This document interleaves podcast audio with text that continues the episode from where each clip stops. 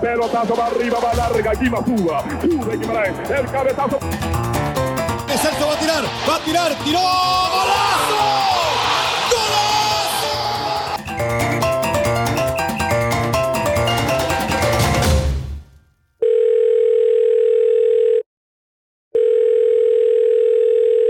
Eso, Chel, ¿cómo vamos? ¿Qué dice Paz? Pura vida. Sí, todo bien, pura vida, pura vida. Este, creo que el, el, el, invitado de hoy, que lo conoces mucho más que yo, pero sí que es un, un tema que vamos a, que, que, podemos tocar, que es parte imprescindible, obviamente, de lo que es la, la, el ser profesional eh, y ni que se diga en el campo deportivo. Y el invitado que, que, que conseguiste para hoy, que ha trabajado contigo ahí en La Coruña y con técnicos y en otras áreas, eh, etcétera, puede como, como guiarnos un poco y guiar a, a, a la gente que sigue el podcast en, en, esta área que es un área eh, vital, vital para que haya rendimiento, ¿verdad? Así sí, que... Sobre, todo que es un tema bastante, eh, bastante tabú, digamos, entre los futbolistas, que es el, el tener una ayuda de un, de, de un eh, coach, como dicen ellos, ¿verdad? Ya no, la palabra ya de, de, psicólogo no, no, ya no aplica, ya es más como un, como un guía eh, este, para potenciar todavía mucho más eh, pues, de los talentos que, que, que uno tenga, ¿no? Entonces es un tema que, que siempre se ha resistido mucho, que ellos se, se, se alejan mucho de lo, del motivador también, que antes, que, ¿verdad? Que antes se decía, no, pues necesitan un motivador, no sé qué. Eso tampoco no, no es algo con lo, que, con lo que ellos trabajen. Entonces a mí me parece importante porque capaz que hay un poquita información sobre eso y en cómo, cómo eso ha ido evolucionando y en cómo puede potenciar de verdad a un, a un jugador a, o jugadora o a, en cualquier deporte porque esta persona especialmente, que se llama Ricardo La Vega, trabaja con, con todo, en todo tipo de ámbitos. Y de hecho trabaja hasta con gente en servicio militar, hasta con, con deportistas. Entonces, este, abarca ese rango y yo creo que, que, era importante más o menos porque es un área que, que, que, es muy importante, que es la cabeza. La cabeza en el fútbol de ahí es, es todo y estar, de estar ahí bien, este, pues pues le ayuda a uno muchísimo. Entonces, eh, bueno, Ricardo de la Vega, eh, que estuvo ya en una etapa con, con el Depor y, y, si usted quiere, hacemos una, una llamada ahí en dos toques para que nos Vamos, el tema es interesante, va a estar interesante. Así que hagamos un poco toques. también de, de, del tema un poco de, de, de futbolistas y eso, o sea, de de hablando con entrenadores de fútbol y ampliamos un poco más a esta parte que me parecía también importante. Por supuesto. Vamos. Vamos a con el dos toques con él. Dos toques con Don Ricardo.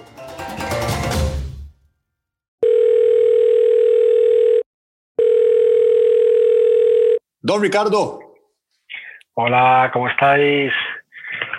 Buenas noches, buenas noches. Un placer auténtico. ¿eh? ¿Cómo estás, Toby? Muchas gracias por acompañarnos. Este es, este es mi padre, que no, no te lo había presentado. Este es mi papá. Bueno, un auténtico placer. ¿eh? Aquí decimos, no sé allí en Costa Rica, de tal palo, tal, tal astilla, decimos aquí. Así que... sí, sí, inclusive las veces que hemos podido estar ahí en, en Coruña no, no, no, hemos podido eh, reunirnos ¿no? y vernos y estas cuestiones. Este, pero bueno. Claro ya veo lo que hace la pandemia. Ricardo, estábamos, bueno, para entrar más o menos en, en tema, yo le estaba comentando a mi papá más o menos sí. de, de, bueno, más o menos de su trayectoria y todo eso. Sí, Pero yo creo que, que, era importante este, empezar por, por, por, por descubrir, un, descubrir un poco el lado o derribar un poco el, el tabú que hay este, en el fútbol sobre todo, y bueno, ya usted nos puede explicar sobre otros deportes, sobre el hecho de tener a, un, a una persona, un coach eh, deportivo que lo ayude a uno a guiarlo o a, mejorar la, la, parte de la cabeza, porque está, en Costa Rica se habla, se habla mucho de, de motivador o de psicólogo, y yo le decía a Papi que ya esos, esos términos ya están un poco eh, obsoletos y, más o menos que cuál es, cuál es la labor de un, de un coach deportivo en un equipo, bueno, y eso, y empezar por ahí, vamos ya, vamos ya hablando. Claro. Bueno, pues lo, primero para mí es, es, un placer y cuando me, eh, me comentaba Celso la posibilidad, pues por supuesto es fenomenal y todo lo que sea eh, dar a conocer y, ver diferentes puntos de, del deporte que yo creo que amamos, ¿no? Pero luego en general del contexto deportivo, pues eh, yo, por supuesto, siempre, siempre me presto y me prestaré. Pues mira, lo que dice Celso, primero tienes mucha razón. Eh, existe un gran desconocimiento, o existía, mejor dicho, yo creo, un gran desconocimiento desde el ámbito de las... De las y, yo soy, claro, yo, yo mi, mi deformación profesional hace, yo, yo, vengo del ámbito muy aplicado, ya sabes que tengo mucha experiencia en el contexto aplicado, pero le junto también el ámbito científico, el ámbito universitario, el ámbito investigador. ¿eh? Y la psicología como ciencia aplicada al deporte, a mí me gusta hablar siempre de ciencias aplicadas al deporte. Hablabas del, del concepto de coach, para mí el coach es el entrenador. Es, en este caso, eh, tu padre, eh, serás tú el día de mañana si te decides a ser entrenador, eh, yo en mi época, cuando me saqué el título de entrenador, hace también un montón, ¿no?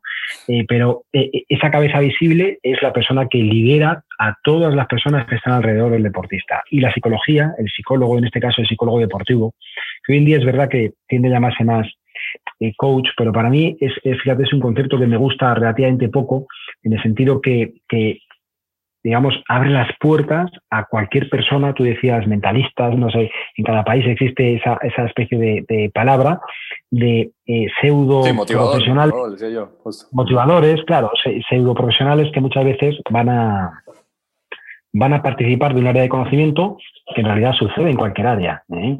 Siempre eh, podemos encontrar cuando trabajamos con niños entrenadores que no son entrenadores o no han tenido la formación como entrenadores y sin embargo con toda su buena voluntad intentan hacer eh, aspectos de entrenamiento. ¿no?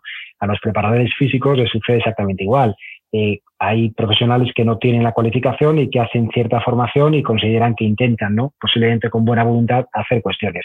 Y en la psicología esto ha sido muy dado, eh, porque la psicología como ciencia aplicada al deporte, ¿qué es lo que intenta aportar? Pues intenta aportar, hoy en día sabemos, yo suelo decir que todo ser humano intentamos adaptarnos a un contexto. ¿eh? Cualquier situación, cualquier organismo, ya esto Charles Darwin nos hablaba ¿no? de la adaptación del origen de las especies. ¿no?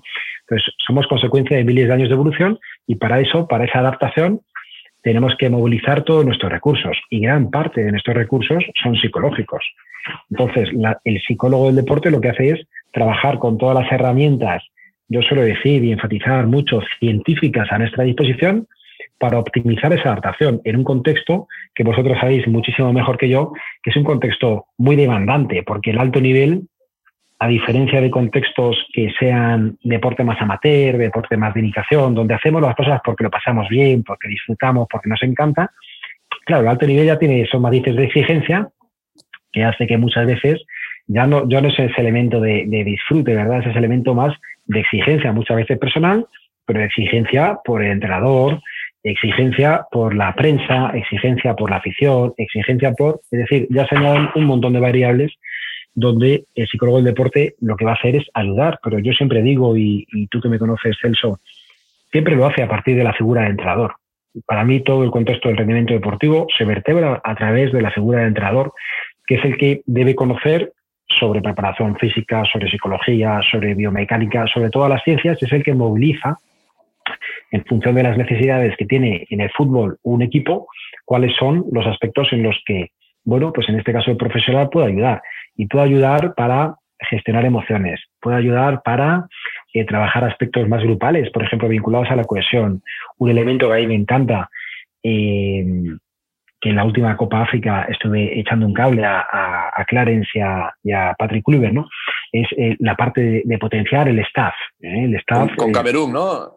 Con Camerún, Claro. todas las personas que van a trabajar alrededor del entrenador, yo siempre digo hay que potenciar a esos profesionales también. El entrenador muchas veces está muy solo, ¿no? Y toma decisiones, entonces hay que tratar también de ayudar y de potenciar todas las herramientas, fisioterapeutas, cuerpos, eh, cuerpo médico, eh, según un entrenador, hasta incluso esos, esos profesionales que a veces en algunos, en algunos contextos se descuidan y que tienen importancia. Se me ocurre incluso, no sé cómo le llamáis allí, el, utillero. El utilero, ¿no? Esas personas que muchas veces por un salario relativamente bajo están y, y persisten en el club, conocen muy bien toda la cultura del club, ¿no? y a veces están más separados, ¿no? Bueno. Sí, eh, yo creo que, que yo fui en, el año, te voy a decir, Ricardo, en el año 93, mm, 94, eh, recién retirándome, ayer, este, recién retirándome, empecé a hacer algunas, fui ahí a España a hacer pasantías y estuve en diferentes lugares en Albacete que jugaba un, porterazo nuestro de mi generación de Italia 90, Gabelo Conejo. Eh, después estuve ahí en Madrid, este, en la vieja ciudad deportiva del Real Madrid. Eh, y me acuerdo muy bien porque el boom, en el que estoy, por eso te digo, en el año 90 y pico, eh, el boom era que el mister que Benito Floro estaba incorporando un psicólogo deportivo al Real Madrid. Ya, lo había, ya lo había hecho eh, en Albacete y, y, eso fue, yo me acuerdo, yo estaba ahí y me acuerdo que, que fue todo una explosión, ¿verdad? Eh, precisamente por lo, que, por lo que Celso comentaba al comienzo, que es e, e, ese, ese esa ayuda de ese profesional, eh, el fútbol como tal, y ni qué se diga eh, acá en, en, estos lados nuestros, eh, de, de, Comebol o de CONCACAF, siempre fue, este, siempre lo, lo volví a ver como, como así como hmm, con mucha suspicacia, ¿verdad? Claro. Y, y, eso te lo, te lo digo yo que estoy casado con una psicóloga y Celso tiene una madre psicóloga. Entonces ya, ya, ya sabes de lo que ha sido importante esa, esa figura ¿no? Eh, eh, en la casa y, y, en desarrollo de todo. Y, y a partir de ahí, a mí se me empezaron como a, como a mover muchas, muchas cosas dentro de lo que era optimizar el máximo rendimiento en el deporte de alto nivel. Eh, y en este caso específicamente el fútbol. Y después en, una, en, un, en uno de esos cursos, un, un preparador físico eh, dijo un término que se me quedó grabado, que era que los, los futbolistas eran unos maratonistas de la mente, ¿verdad? Eh, y, y, eso se me quedó, se me quedó grabado. Y me acuerdo bien que en la etapa de, formación de, de, Celso como, como futbolista, una de las cosas que nosotros machacábamos más en, en, la casa, ¿verdad? Era el hecho de, de eso, o sea, de, de que el que llega y, y, resiste y permanece en el alto nivel en el deporte, realmente lo primero tiene que, que, que vencerse a sí mismo, ¿no? O sea, vencer todos esos diálogos internos que continuamente el, el deportista, la persona tiene, eh, eso es, es, es, vital. Y en, en, esta área de acá, de, de, nosotros acá de Centroamérica, pues hasta, hasta recién va entrando ya como parte de, esa figura del psicólogo deportivo, porque sí, sí antes nos, nos manejábamos mucho con estas otras figuras que, que, que, ustedes están hablando de que, que el motivador, que el este, incitador, eh, y después otro, otro entrenador me, me, decía, no, o sea, ustedes, nosotros como entrenadores, lo que hacemos más allá de motivar, porque es decir, ¿cómo, cómo, cómo vas a motivar gente que hace lo que le gusta, que están bajo una presión tremenda, eso estamos todos de acuerdo, eh, y que lo que nosotros debemos hacer es inspirar, que es otra cosa totalmente diferente, ¿verdad?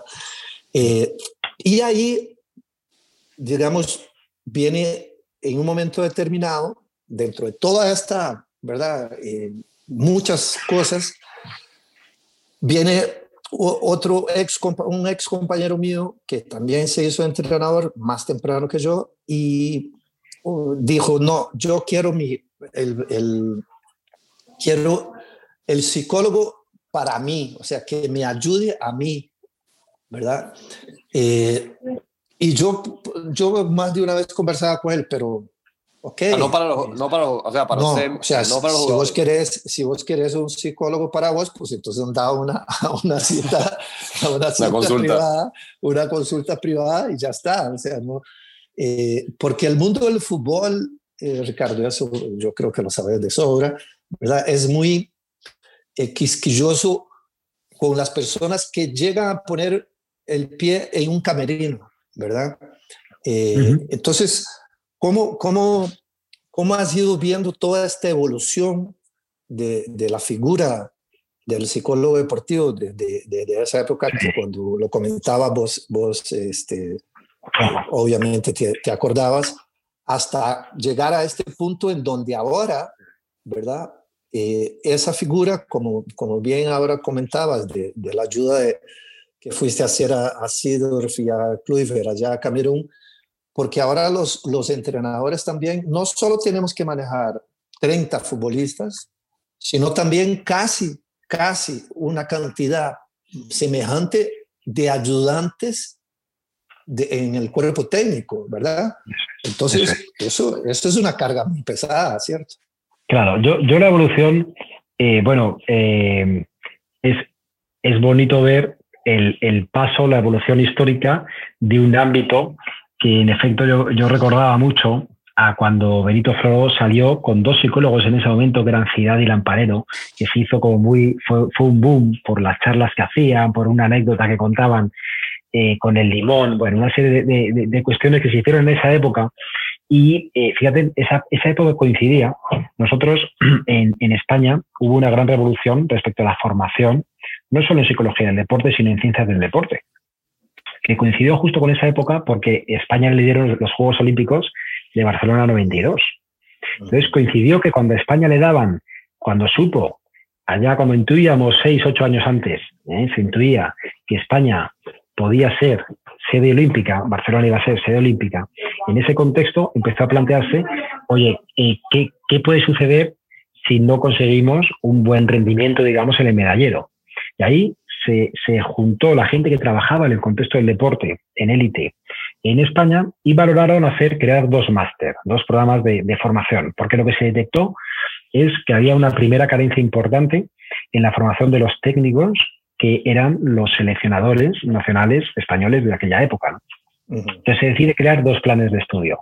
Uno es el máster de alto rendimiento, que sigue haciéndose en el Comité Olímpico, yo me encargo de la parte de formación en psicología del deporte, y otro es el máster de psicología del deporte. Es decir, se pensó que específicamente nuestros técnicos seleccionadores tenían que tener una buena formación también en ámbitos de gestión y en ámbitos psicológicos. ¿no? Y, y, esa parte fue, fue muy importante, coincide con esta época, y lo comento, porque claro, cuando empiezan las primeras incursiones, la gente tenía muy poco conocimiento del contexto de la ciencia del deporte. Y yo suelo decir que hoy en día la psicología del deporte nace mucho más del contexto del deporte, de las ciencias del deporte. Aquí en España, en Europa y en Estados Unidos sucede igual. El interés suele surgir más en las facultades de Sport Science que en las facultades de psicología. Y eso tiene toda la lógica, porque cuando un psicólogo trabaja tiene que conocer aspectos de psicofisiología, tiene que conocer aspectos eh, de eh, la respuesta, como decía antes y que mencionaba muy bien, la respuesta cognitiva del deportista. Tiene que conocer aspectos de análisis conductual, tiene que conocer muchos parámetros. Eso ha hecho que la evolución haya sido hacia hacia un lenguaje común del contexto del deporte que es mucho más sencillo. Yo me imagino cuando entraron psicólogos que eran psicólogos clínicos, cuando entraban psicólogos clínicos a un vestuario y el jugador debía pensar, ¿y este hombre qué va a hacer con nosotros? Yo estoy loco, ¿no? De, de, hecho, de hecho, eso, o sea, eh, parte del problema de eso, Ricardo, siempre fue que, que, que sí, eso era lo que, lo, que, lo que pensábamos al comienzo, ¿verdad? O sea, me viene aquí a, o sea, a contar a mí que, que, estoy loco o qué, o sea, no, no, había, claro. no estaba esa sensibilidad, digamos, todavía, sí, sí. Claro, y, ahí lo retomo con algo que comentaba Celso, que yo creo que fue un movimiento inteligente, casi a nivel de marketing, desde el punto de vista de la psicología, que, no fue voluntario, ¿no? Que fue esta idea del coaching, de utilizar, porque hay una, eh, si a mí alguien me llama eh, coach o coaching, yo para mí el coach es el entrenador, ¿no? Pero eh, viene un coach desde el punto de vista psicológico, bueno, pues es una forma de que no, no caiga esa especie de, losa clínica que caía cuando uno pensaba en el psicólogo y entonces va a llegar una persona del ámbito de la psicología clínica y entonces yo creo que en esa evolución se ha producido una evolución muy grande desde el ámbito de las propias ciencias del deporte. Eso hace que habitualmente es verdad que un camerino, un vestuario es, es, eh, es un santuario sagrado, decimos, ¿verdad? Ahí se entra de todo lo que hay. Entonces, esos códigos internos que se mueven dentro del grupo tienen que permanecer, pero ya eh, digamos que desde, desde desde los significados compartidos, porque se proviene ya del contexto del, deporte de competición y del deporte de élite, todo es mucho más sencillo, yo creo, mucho más natural. Entonces, yo creo que a día de hoy, yo lo que soy más crítico, fíjate, sobre todo con los, con los compañeros, con los colegas eh, que, que trabajan y que vienen de un ámbito con una formación, desde mi punto de vista, todavía muy limitada. Porque el deporte hay, a lo mejor suena un poco mal, aquí decimos hay que mamarlo, hay que, hay que vivirlo, ¿no? hay que sentirlo y uno tiene que tener experiencia en ese contexto deportivo para poder interpretar y ayudar más.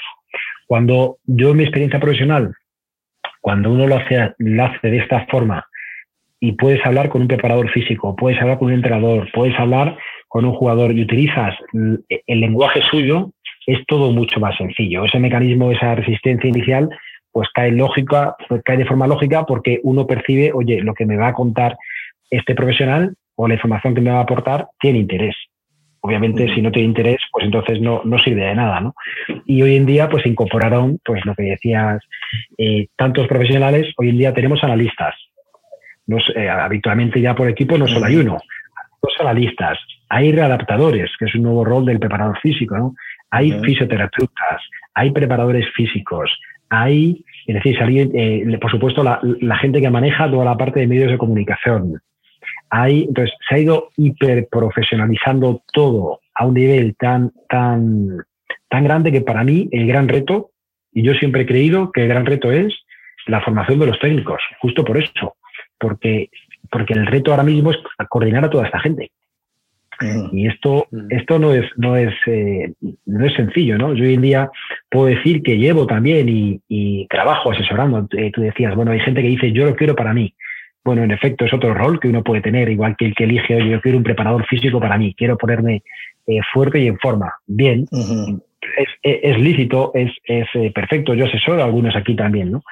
Y de fuera, pero, pero digamos, el entrenador, esa persona, es el que debe tener en su cabeza todas las piezas de en qué puntos me puede ayudar cada uno de los profesionales. Y ahí, obviamente, el fútbol para mí es un ejemplo de deporte precioso porque es tan dinámico, cada, cada semana cambia tanto, que a veces uno puede tener, por ejemplo, las pretemporadas, son ese momento de la temporada que desde mi punto de vista es, es absurdo no plantear la riqueza del trabajo grupal para generar, generar elementos que luego te van a servir de prevención para cuando haya conflictos, cuando haya problemas, cuando haya situaciones complicadas. Para mí la pretemporada es un elemento esencial que por desgracia se enfatiza mucho la parte fisiológica de preparación física, pero se debería aprovechar para potenciar, además por la cantidad de tiempo que hay, etcétera, para hacer, y esto, esto lo hacen mucho, por ejemplo, los americanos, eh, aspectos vinculados al team building, construcción de equipos, creación de identidad.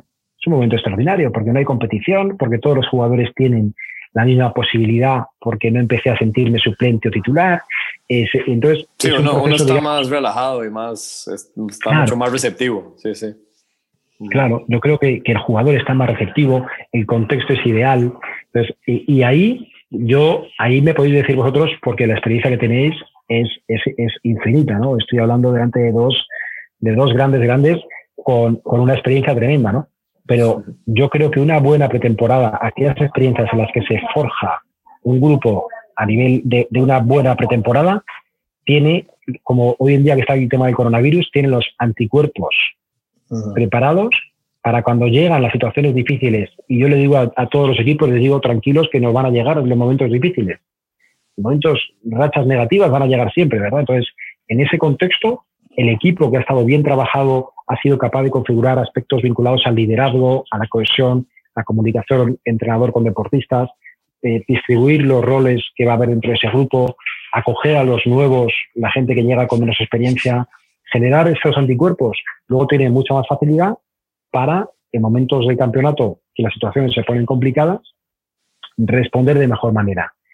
Y, por ejemplo, lo decía por, por analizar momentos puntuales, ¿no? porque luego siempre hay momentos también de más, de más complejidad. Pero el rol, yo siempre he visto, el rol psicológico quizás un rol de, de respaldo, ¿verdad? De apoyo, no, no un rol protagónico. Yo, Celso me conoce, cuando estoy en el vestuario yo no estoy, o sea, yo no quiero asumir un rol protagónico. Tú, tú tienes que tener el rol de saber que estás respaldando lo que tanto jugadores como staff, etcétera, quieran y luego buscando espacios de calidad muy por detrás. Eh, no sé si, si, os gusta la cocina, pero yo suelo poner el ejemplo de, de, hacer una paella, ¿no? Aquí en España, que sabéis que me gusta mucho la paella, yo digo, la paella y el sabor depende de, de, todo el preparado, ¿no? De todo el preparado previo que tiene. El preparado del caldo va a desaparecer poco a poco conforme se va haciendo la paella.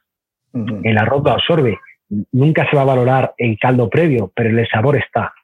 Yo, yo creo que un buen staff técnico, un buen cuerpo técnico, un buen equipo bien trabajado, ha dejado ese caldo preparado para luego saborear mucho mejor el, el fruto, ¿no?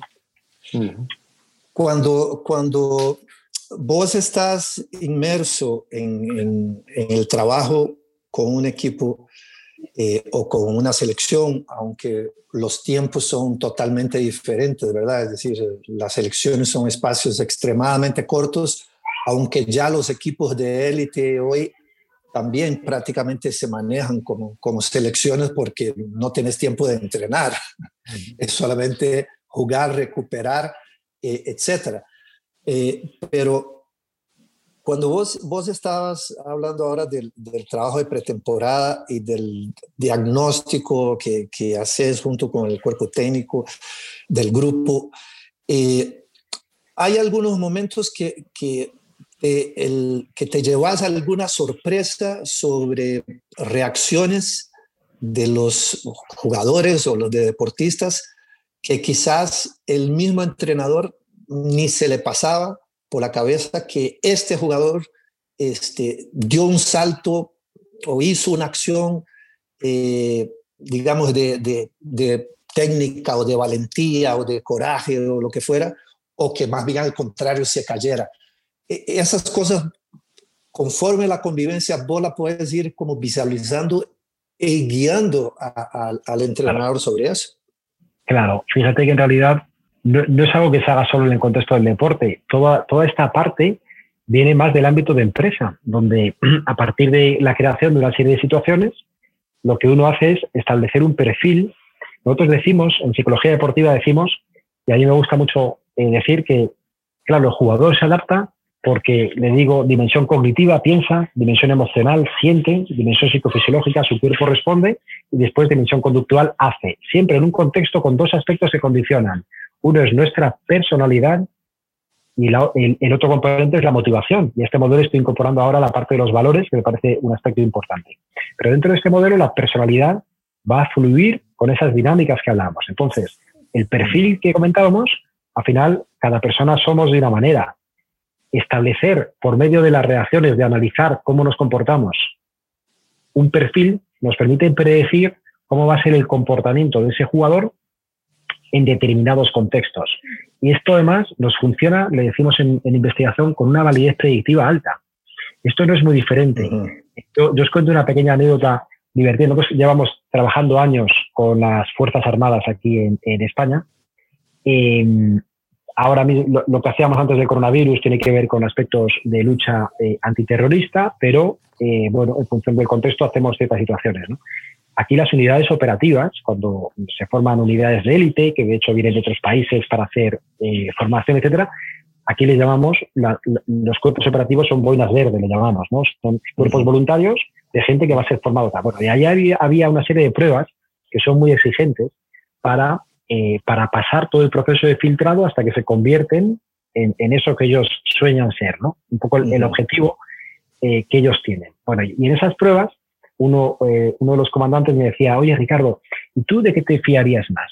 De una persona que me rellena un cuestionario y me dice, en caso de fuego enemigo, ¿qué haces? Opción A, coges el rifle, te escondes y te pones a rezar lo que sabes. Opción B, mantienes la calma, mantienes la seguridad y esperas la orden de tu mando. Opción C, sales, sales disparando a todo lo que se mueve.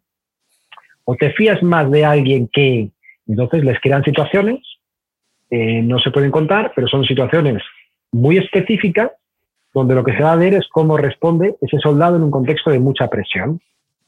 Obviamente nos fiamos mucho más de lo que la persona hace que lo que la persona nos dice, porque el ser humano somos muy mentirosillos, ¿no? Entonces, la idea es la misma. Por medio de las dinámicas de grupo que hablábamos en pretemporada, podemos inferir aspectos que a nivel profesional somos capaces de extraer cuando, cuando vemos cómo se comporta la gente y son dinámicas, pues os podéis imaginar, eh, donde manejamos situaciones imprevistas, manejamos situaciones donde la habilidad no es algo que influye. Entonces, eh, ahí vemos cómo reacciona y establecemos perfiles. Y en función de esos perfiles, pues desde cómo nos debemos comunicar con los jugadores en momentos puntuales.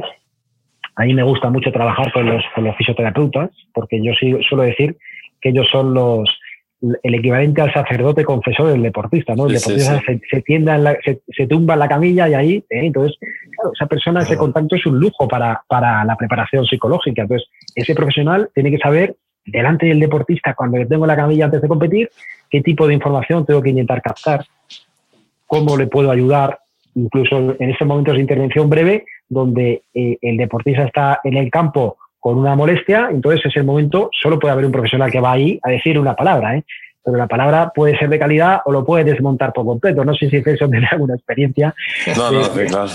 de alguno tal, ¿no? Pero entonces hay, hay ese momento donde, donde le diga una cuestión importante, donde podemos influir poquito. Los cubanos hablaban de, psicología de intervención breve, ¿no? De momentos ahí tengo un gran amigo él eh, dirigió, dirigió y sigue teniendo un peso importante en el Instituto de Medicina del Deporte en Cuba, en el INDER. ¿eh? Eh, le llaman momentos de intervención breve en el deportista. A veces tenemos segundos, segundos en un campeonato del mundo, en, una, en unos europeos, en un tal, en los Juegos Olímpicos, y esos segundos hay que aprovecharlos porque a veces esos segundos descentran y desmontan el rendimiento, o a veces conseguimos petróleo. ¿no? Entonces, bueno, también a los, por eso decía que, los profesionales tienen que estar preparados. A veces no, va a salir el psicólogo ahí, a veces tenemos la impresión, no, no, pero esa formación que se hace, ese caldo de cultivo, ese, ese caldo de la paella que hacemos con el cuerpo técnico, hace que ellos tengan también la competencia para poder actuar sobre el deportista. ¿no? Claro. Don, eh, don Ricardo, ¿y cómo, digamos, por ejemplo, nosotros a veces, bueno, cuando hablamos con, con ustedes eh, dentro del contexto de un vestuario y eso, nosotros asumimos, bueno, por supuesto que asumimos, no, ya se, está claro que es algo que hablamos, que es una conversación muy privada entre, entre, digamos, entre usted y yo, digamos, y que eso no sale ahí, pero ¿cómo, ¿cómo le puede sacar información ¿Cómo le puede sacar provecho a, a, esa información el técnico, por ejemplo? ¿Cómo ustedes pueden trasladar ese mensaje sin violar ese... Claro. Bueno, ese, ese aspecto es muy bonito porque eh, lo primero que hay que decir es que siempre al técnico se le tiene que... y, ellos lo suelen saber. Un, segundo, tengo aquí a, los hijos por ahí pegando sí, gritos que a veces no los escucharán. Eh, Tranquilo, nosotros tenemos un perro ahí que, que, que da mucho yo, los, yo los míos, aquí es la hora de, la, de, la, de las duchas y de las cenas, entonces se, se puede escuchar varios movimientos. ¿eh? Yo les he dicho, chicos, no discutáis, no discutáis antes que tenga una conversación importante. Pero bueno, uno, una cosa es lo que uno quiere y otra cosa es lo que luego surja. Eh, bueno, el tema de la confidencialidad es muy importante. Entonces, al entrenador se le dice desde el principio, hay información que por supuesto no puede ser compartida.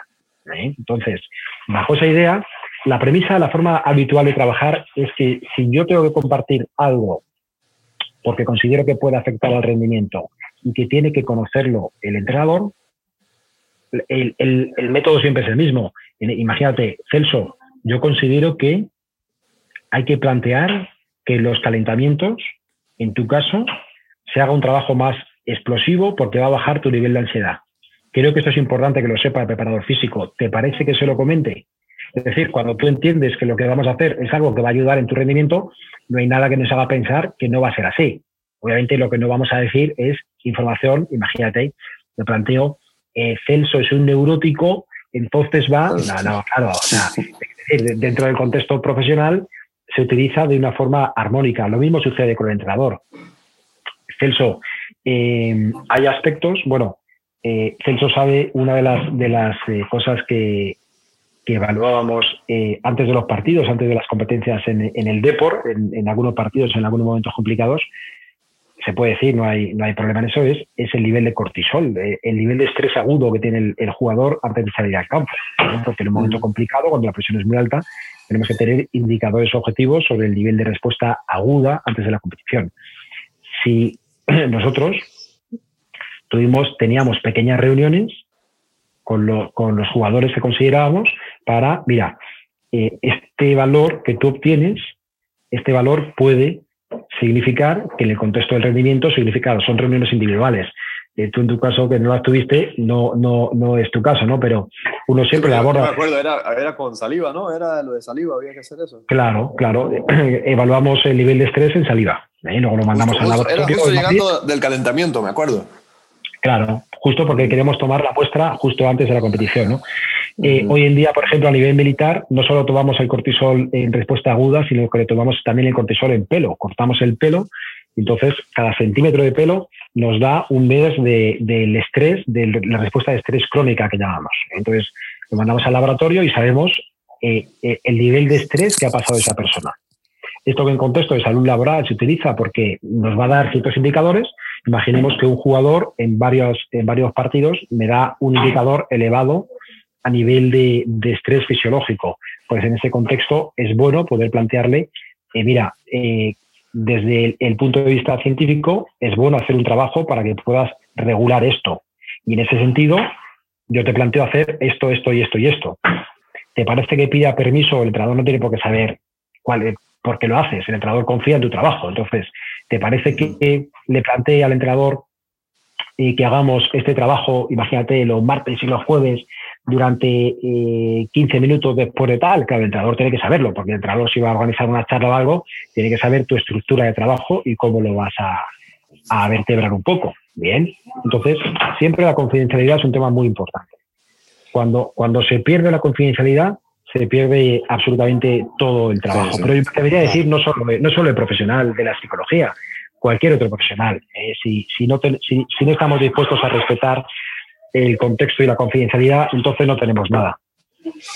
El, ahora que hablabas de, de estos eh, estímulos de, de, efectos inmediatos, bueno, dijiste otro, otro nombre, pero hoy día hay un contexto nuevo que es el contexto de, del famoso bar, ¿no? que, ha, que ha hecho que el, el, juego como tal tenga otra dinámica totalmente y otros tiempos totalmente. Eh, y eso lo, lo, me ha llamado mucho la atención porque en algunos tiempos yo vengo de, de, también jugué baloncesto profesionalmente, ¿no? Y entonces uno, uno veía en los tiempos muertos que se pueden pedir en baloncesto, la, incidencia del entrenador en poder eh, tocar a los, a los jugadores en X o Y situación para que consiguiera un efecto este, diferente a lo que estaba viendo quizás o un cambio de estrategia o lo que fuera. Eh, el VAR ahora está, está, está dando un poco esta, esta posición, pero yo todavía inclusive ya me ha tocado trabajar en esa situación eh, en Colombia, eh, pero todavía creo que no le hemos podido sacar el jugo necesario a estas pausas que eh, tenemos a nuestro favor. en eso, vos cómo ves la, porque además ahora al jugar sin, sin público, ¿verdad? Que es, que es otro tema también. ¿Cómo ves vos la, la, la, la incidencia de los líderes del equipo en, poder manejar todos estos tiempos diferentes que se dan en la cancha. El bar cambia mucho las dinámicas, cambia, cambia los tiempos, cambia eh, esa precipitación que a veces existía, cambia también algunas estrategias desde mi punto de vista que utilizaban algunos jugadores para buscar eh, ese aspecto, aquí le decimos como de pillería, ¿no? de esos, esos elementos que tal, porque ahora obviamente se saben mucho más observados. Y exactamente igual que hacen, por ejemplo, los americanos que utilizan y saben utilizar en, los Aquí ha habido, hace poco ha regresado a España una gran psicóloga deportiva que yo la tengo un gran cariño, que es la doctora Gloria Balaguer. Ya ha sido la responsable de psicología del deporte de la Universidad de Illinois en, Chicago. ha trabajado para los Chicago Bears, ha trabajado bueno, en diferentes contextos. Eh, ella, ella su marido era seleccionador eh, nacional de atletismo eh, americano, entonces, bueno, ha trabajado con, con atletas de, tremenda élite, ¿no? Y además una grandísima investigadora. Y ya cuando hablamos de, cuestiones vinculadas a situaciones parecidas, claro, en Estados Unidos, estos tiempos muertos, estos pequeños espacios que tienen para, para, para aprovechar en beneficio del equipo, lo saben utilizar muy bien. ¿no? Entonces yo creo que en efecto todas estas estrategias son absolutamente fundamentales y se podría utilizar desde instrucciones eh, muy cortas pero muy potentes desde el punto de vista del entrenador a, claro, no puede ser a todo el equipo, tiene que ser al líder. Hay, hay elementos, y los mencionabas yo creo muy bien, ¿no? hay, hay personas dentro del campo que tienen que tener la capacidad para atender todas las señales que le dicen en ese, punto el, técnico o el segundo entrenador. Todo eso al mismo tiempo hay que trabajarlo. Esos, esos códigos de comunicación verbales y no verbales tienen que trabajarse. Yo puedo hacer un símbolo, yo hago esta marca al jugador, como hacen en baloncesto que mencionabas antes. En baloncesto se utilizan muchos los códigos. Yo hago esto y esto significa que a partir de ahora cambiamos a este tipo de juego o vamos a distribuir estos roles. Todo eso yo creo que es un, es un ámbito de tremenda aplicación en el contexto del fútbol. Y el segundo aspecto que yo creo que ha cambiado radicalmente el fútbol, también lo mencionabas, va a ser, esperemos en esta época corta, pero es la ausencia de público. La, ausencia de público ha cambiado, ha cambiado mucho el escenario porque desde la psicología deportiva sabemos que el rendimiento cambia y cambia mucho cuando somos observados por otros. Eh, hace, hace poco hubo aquí un derby en el fútbol en el norte de España, en segunda división, que disputaba el Oviedo contra el Sporting. Y me llamaba un periodista para preguntarme justo, oye, ¿y, cómo van a vivir los dos equipos el derby? Porque no hay, no hay público. ¿no? Y yo le contaba que desde la psicología del deporte, los estudios iniciales ¿eh? que se hicieron sobre esta cuestión, décadas de los años 40 y 50 en Estados Unidos, eh, se hizo incluso con cucarachas. Entonces, los estudios empezaban a mostrar cómo las propias cucarachas, se hacía un, diseño muy sencillo. Yo cuando lo explico, imaginemos una cucaracha que tiene que hacer un trayecto sencillo por un túnel, tiene que atravesar un túnel. Entonces, contaban el tiempo que tardaba la cucaracha en atravesar el túnel. Esta tarea era sencilla, muy bien aprendida. Y luego el túnel lo hacían transparente y, y había muchas cucarachas alrededor observando lo que hacía la persona. Y se contaba de nuevo lo que hacía la cucaracha cuando no había espectadores y cuando había espectadores. Y luego se hizo una tarea un poquito más compleja. En lugar de un tubo simple, se hizo un tubo un poquito más complejo. Se le ponía la salida algo más difícil. Y de nuevo se computaba cómo lo hacía la cucaracha cuando la hacía sola y cuando la hacía con público. Lo que se encontró es algo muy parecido a lo que sabemos sobre lo que hacen los seres humanos. Esto lo encontró un, psicólogo americano que tenemos mucho cariño, que se llama Zayong. Eh, lo que encontró es que la gente que tiene muy bien, el, experto de verdad, el que es muy bueno, muy bueno, muy bueno, responde muy bien ante la presencia de público.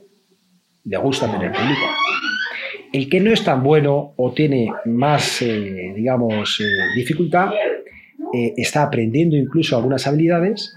Cuando le pones público, baja mucho su rendimiento, es decir, rinde más cuando no hay público. ¿Qué le está pasando a equipos que son tremendamente, eh, digamos, que están muy habituados a responder ante público, que tienen todo eso muy automatizado, que ahora cuando tienen que competir sin público, está viendo en el campeonato de liga, por ejemplo, español, hay muchas sorpresas cuando van a competir contra rivales eh, de un nivel muy inferior, porque a estos, desde estos modelos, les facilita, están digamos, el, el, contexto de hacerlo sin público, se ven beneficiados. ¿no? Sí, ahí, ahí entra aquella famosa frase de antes, ¿verdad? Que, que los entrenadores nos decían que cuando estábamos para jugar un partido muy importante, salían con, con aquella frase que al final de cuentas son 11 contra 11 y se acabó, no, no hay nada más, ¿verdad? Eh, cosa que, que, uno sabía, ¿verdad? Vení ponerte los, los, los, las pantalonetas o vení ponerte los, zapatos de fútbol a ver si es solo eso. Pero o, también cuando, nosotros, cuando, nosotros molestamos, ¿eh? quiero verlo el domingo si hace eso. También. Claro. De hecho, el pues, mismo, el mismo entrenador, de, el mismo entrenador de Celso ahora, eh, justo en el primer partido que ganó el Depor en el, en el minuto eh, o, 91, qué sé yo, Salió con, ese, salió con ese comentario, ¿no? Dijo, yo no sé si hubiéramos empatado si no hubiera habido este pequeño público, pero público al fin, ¿no? Mm, sí.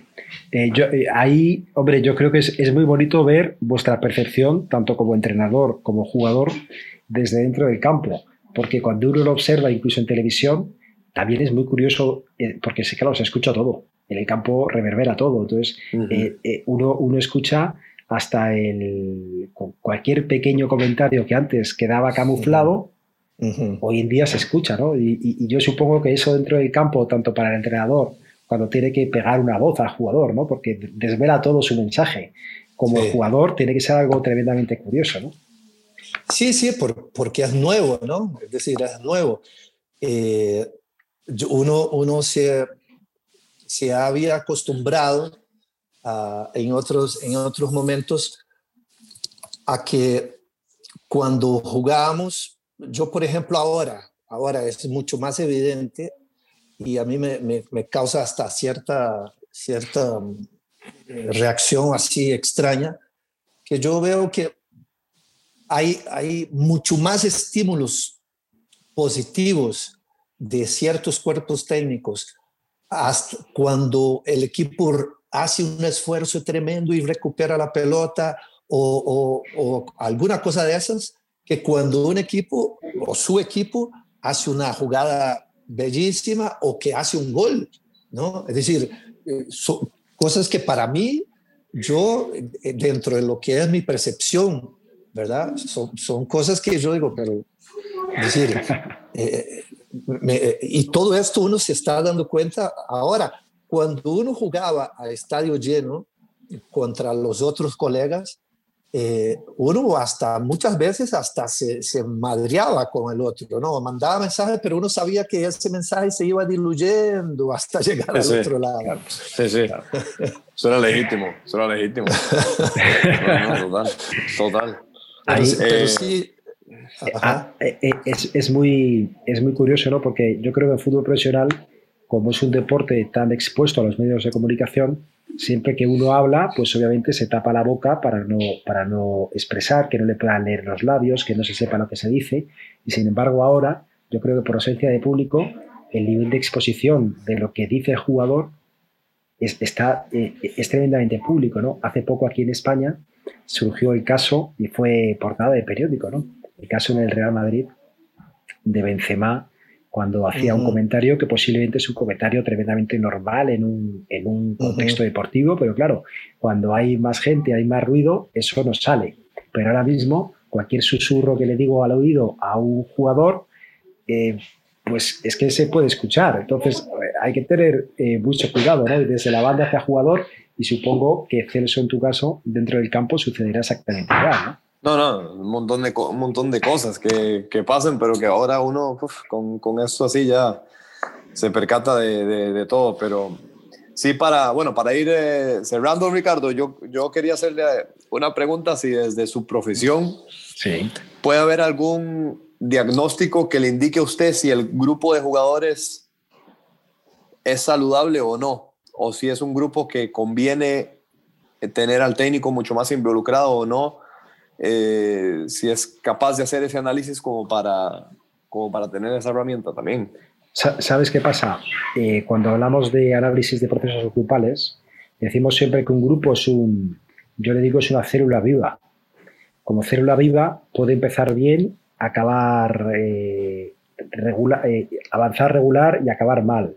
O acabar regular y, y después, digamos, moviendo ciertas cuestiones, hacerlo bien. Por eso, en, esa evaluación no hay que partir de una idea preconcebida, una idea finalista, ¿no? donde digo, este equipo no hay nada que hacer con este, con este equipo. No, yo creo que justo la labor, esto es un poco como un aula. Un buen docente, un buen profesor, tiene que ser el que analiza cómo son los diferentes alumnos A veces tenemos alumnos que nos gustan más, nos caen mejor, más simpáticos, y otras veces tenemos alumnos que nos caen algo, más difíciles. ¿no? Y sin embargo, la labor del, profesor no es responder ante los que nos caen bien, es responder ante todos. Por eso ahí está el reto, yo creo, y lo bonito. Y por eso ser entrenador, yo creo que es de, las labores más difíciles que hay en el contexto eh, profesional, porque el entrenador tiene que tomar tal cantidad de decisiones que es realmente complicado en un organismo vivo, porque lo toma un organismo vivo. Eso quiere decir que va a afectar un, resultado. Yo siempre digo, el, jugador nunca debe centrarse en el resultado. El foco no debe ser el resultado. Sin embargo, sucede una paradoja, y es que el resultado es el principal reforzador del jugador. Cuando conseguimos un resultado, eh, el grupo cambió, mi ser vivo cambió.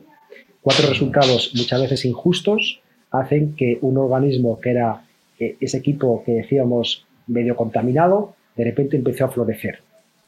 ¿Qué sucede?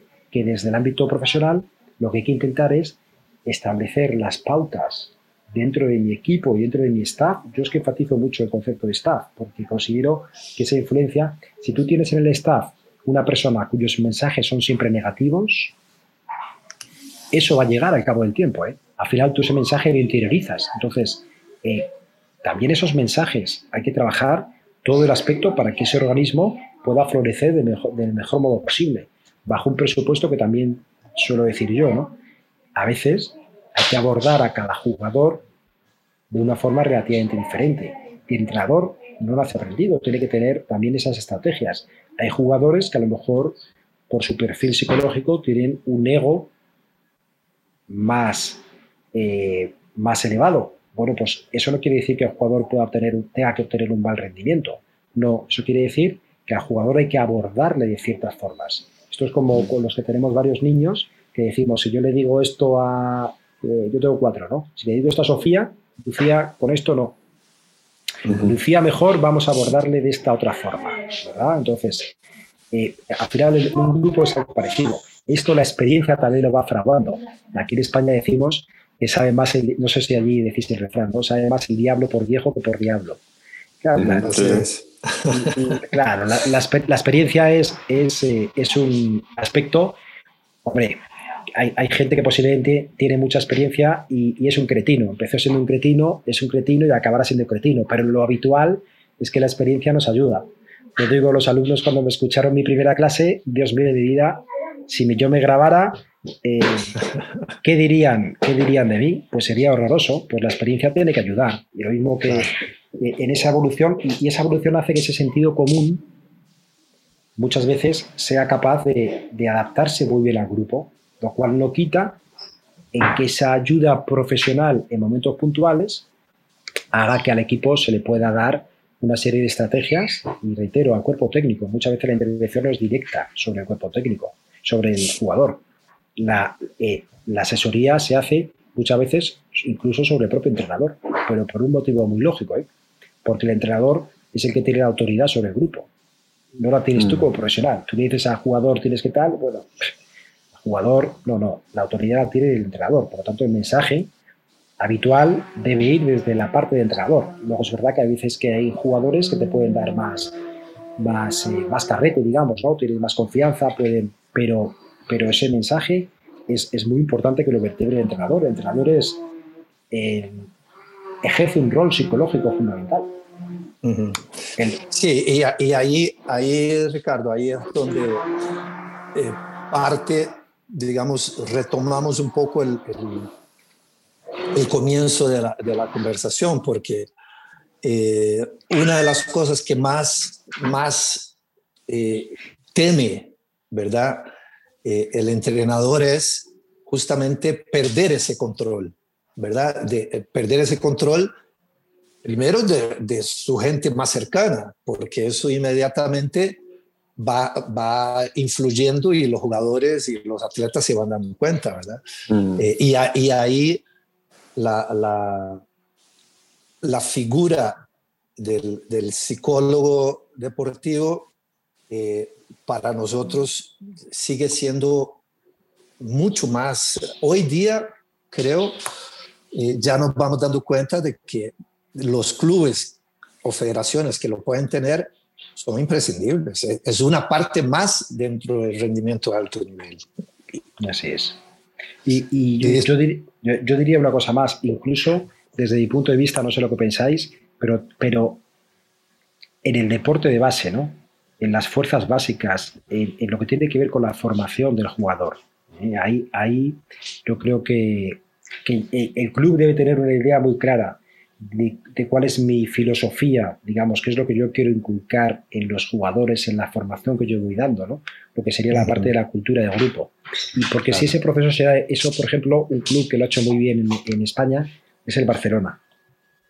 El Barça lo, ha trabajado muy bien. Entonces, esa parte que ellos dicen el seni del Barça, ¿no? el, sentir, el, sentido que tienen, esa parte se han, eh, se han preocupado por cultivarla. No solo que nuestros chicos lo tengan, sino que nosotros vamos a trabajarlo como Barcelona, vamos a trabajarlo para que estos chicos lo tengan. Entonces, cuando vayan pasando de categoría, lleven esa filosofía. Yo, yo creo al final también que tiene que ver con eso. ¿no? Por eso es, tan importante la idea del club, el que dirige el club, el, el, técnico principal, el director deportivo. Eso eh, tiene que tener una idea clara de, qué quiero yo. Al final, un primer equipo es verdad que es otra dimensión, pero no deja de ser la culminación del desarrollo de la idea de un club.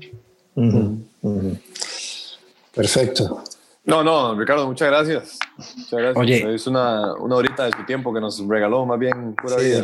Yo, yo, Yo, yo lo he disfrutado de verdad muchísimo. Para mí es como dos minutos, yo no sé, pero eh, es verdad, eh, eh, llevo, salvo alguna interrupción que vi así a lo lejos, a algún hijo que, andaba por allí purulando, para mí un, un, auténtico, un auténtico disfrute y de verdad un lujo poder conversar con vosotros en, este contexto. Ojalá que pudiéramos hacerlo con una cervecita.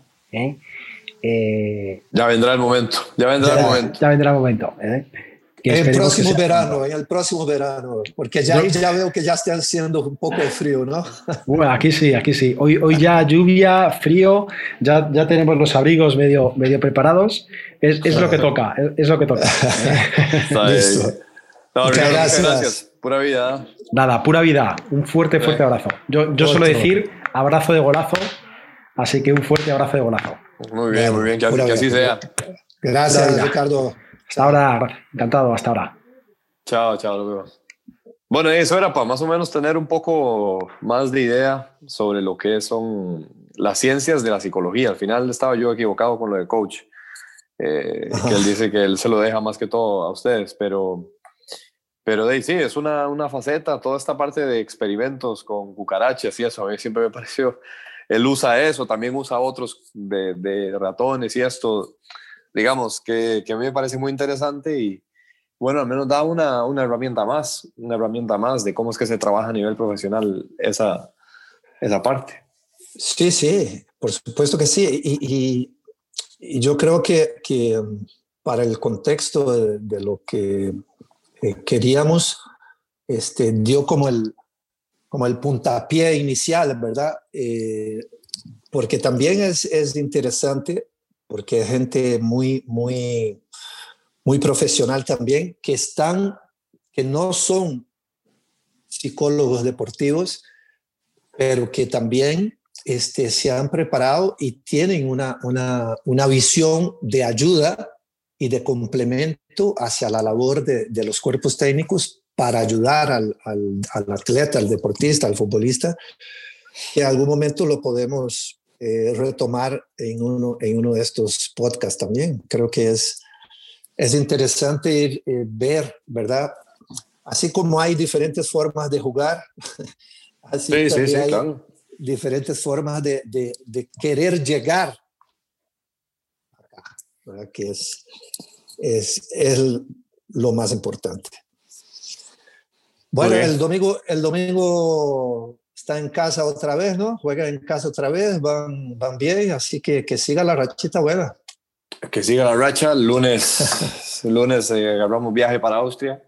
Lunes ya se, exacto, exacto. Bueno, okay. si Dios quiere ahí, si Dios quiere ahí sale todo bien, entonces. Bueno. Ok, pa. Pura vida. Bueno, eh, buenas noches ahí. Usted, usted cumpleaños el 7, entonces de una vez este, el sábado, ¿no? Es que hoy es en dos días Sí, sí, pero faltan dos días, o sea, sería el colmo que usted el 7 nos llamara. Así que, Felipe, corte esa parte ahí, por favor. Listo. Ok, hablamos. Chao, buenas noches. Chao, chao. Chao, papi. chao. Ok, igual. Chao.